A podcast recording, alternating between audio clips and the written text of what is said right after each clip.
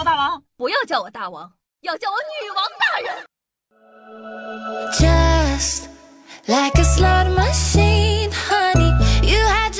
嗨，各位手机前的听众朋友们，大家好，欢迎收听今天的《女王又要》，我依旧是传说中在深山修炼千年、包治百病的板蓝根，谢谢夏春瑶啊。上一期的神奇动物节目播出了之后啊，有很多朋友都很喜欢，让夏夏再出一集。夏夏呢向来宠粉，所以今天啊，我来满足你们了。今天呢，我们不讲动物，我们来讲讲床上活动那些事儿。说到床，你们会想到什么呢？相信各位此时啊，已经想歪了。快醒醒吧，大兄弟，你没有对象，你们想学的那些学了也没有用武之地，你气不气？话说回来，即使没有对象，也要在床上放尽可能多的枕头。为什么呢？最早开始啊，用枕头呢是公元前七千年古美索不达米亚的富人。那个时候，枕头呢是富人的象征。一个人呢有越多的枕头，就代表着他越富有。那我的朋友呢来到我家就喜欢说我说夏夏，你看你一个单人床上放两个枕头。是为了许愿有对象吗？我微微一笑，跟他说道：“哼，当然不是，这是我财力的象征啊。I'm young and 有钱。”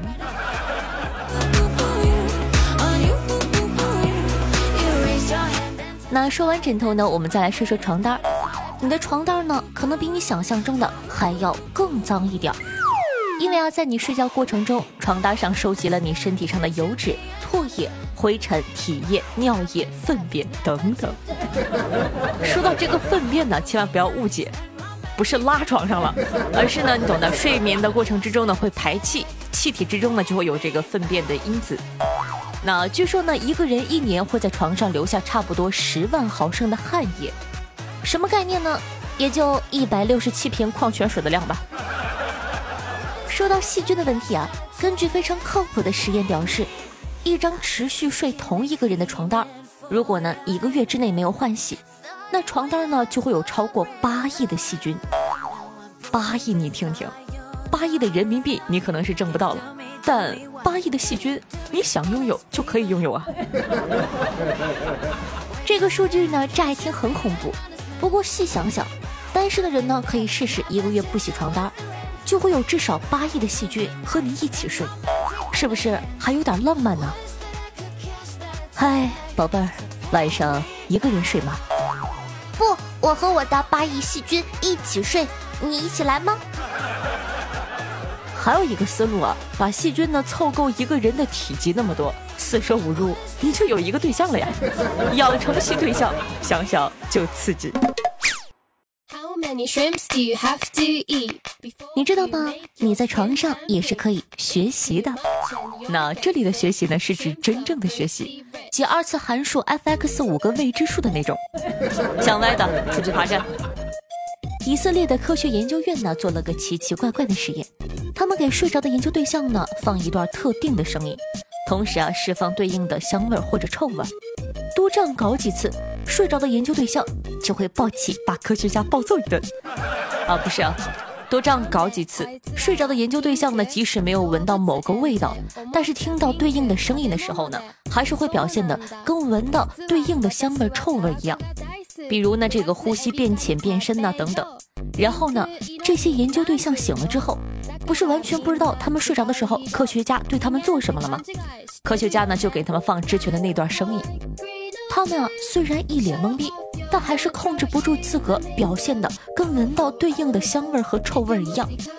这个实验啊让大家很激动，因为呢，可能意味着有些东西在梦里也是可以学到的。以后呢，妈妈问你，哎，功课复习完了吗？你就回答，妈，等我睡着，你就直接放我的战歌，我梦里复习。好了，不说了，我上床学习去了。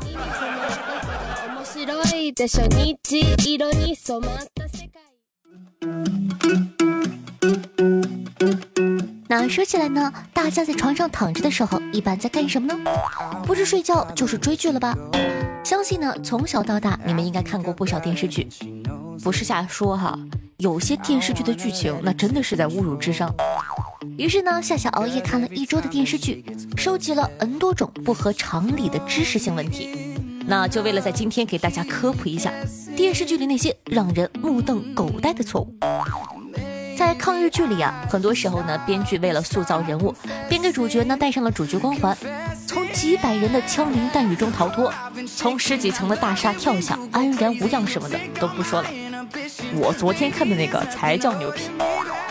主角呢，面对来自同伴对自己能力的质疑，回答了一句：“我是谁？八百里开外，一枪干掉鬼子的神枪手。”乍一听这话呢，没啥毛病。毕竟呢，八百里也没多远，也就是一枪呢从上海打到合肥吧。努努力呢还是可以做到的，反正我不行，你试试吧。还有一些编剧呢，地理没学好，真的不建议当编剧。我在收集素材的时候呢，看到有部剧，一个船长啊在海上遇到了危险，好不容易呢接通了电话，救援人呢就问他位置在哪呀？他说。我们在红海的吉布提以西，东经一百八十度，北纬一百零八度。地理老师听了都想跳海。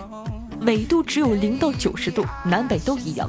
北纬最高呢是九十度，也就是北极，在北一百零八度。你这往哪北啊？那在我收集的素材里啊，最不合理的当属酒后乱性。某天晚上喝多了，男主女主发生了关系，看着好刺激啊！但呢，这也是骗人的。夏夏必须呢给你们科普一下，人呢真的喝醉以后，身体是没有反应的。科学家呢做过实验，当血液中的酒精浓度超过零点零九的时候，酒精抑制性欲激素的产生，此时呢男生的无法正常充血。你看看我这个音效做的多好，男生的。所以啊，别再说酒后乱性了，酒后乱不了性的。真正喝醉的人只能睡得跟死猪一样。酒后乱性呢，只是编剧编出来加快男女主进度的万金油，不然得拍多少集啊？男女主呢才有这么大的进展。女孩子呢也要注意了，跟你说酒后乱性的人大多都是渣男。呸！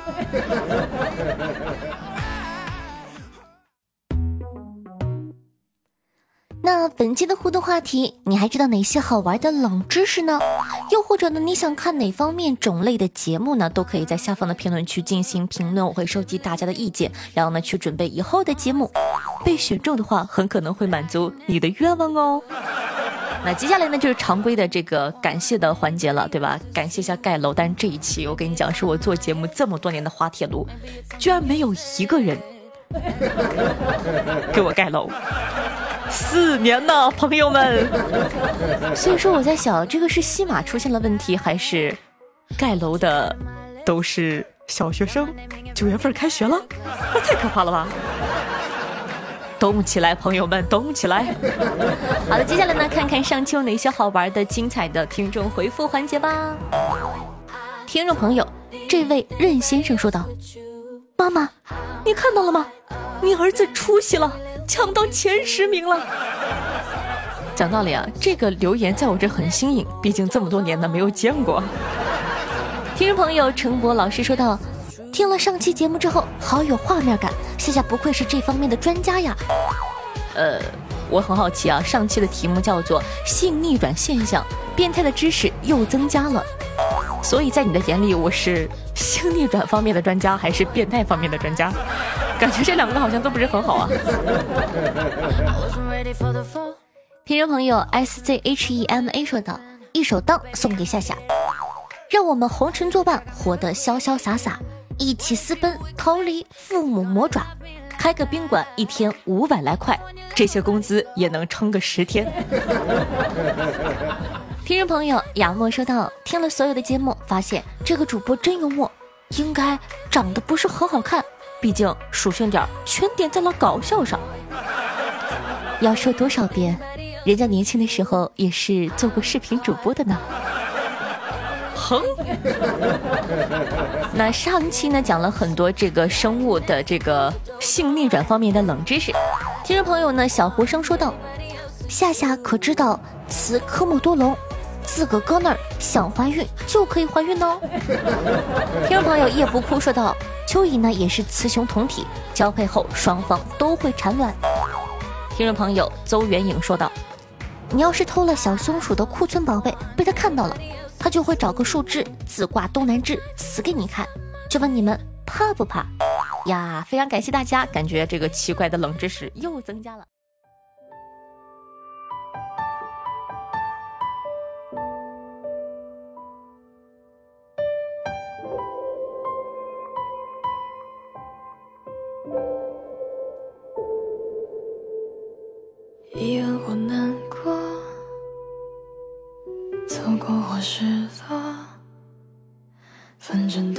就是这些坏的情绪吧，差不多。无论谁离开了你，别忘了，他没来之前，你本就是一个人生活。好听的音乐，好听的心情，这样的一首歌呢，来自傲气爷，名字叫做。是想你的声音呢？作为本档的推荐曲目呢，分享给大家，希望你可以喜欢。那同样呢，喜欢我们节目的宝宝，一定要点击一下播放页面的订阅按钮，这样的话就不怕找不到可爱的夏夏喽。也希望呢，方便的同学可以帮夏夏把节目放到你的这个微博或者是说朋友圈里，让更多人认识夏夏，了解夏夏吧。我的新浪微博主播夏春瑶，公众微信号夏春瑶，抖音号幺七六零八八五八，喜欢的同学呢都可以加一下关注。每天晚上的八点钟到凌晨的一点钟，在喜马拉雅的直播现场，还会有我的直播互动，期待你的光临。好了，以上呢就是本期节目的所有内容了，咱们下期再见，拜拜。是我在，是我在和你最爱听的旋律，你快听，滴答滴，滴答滴滴。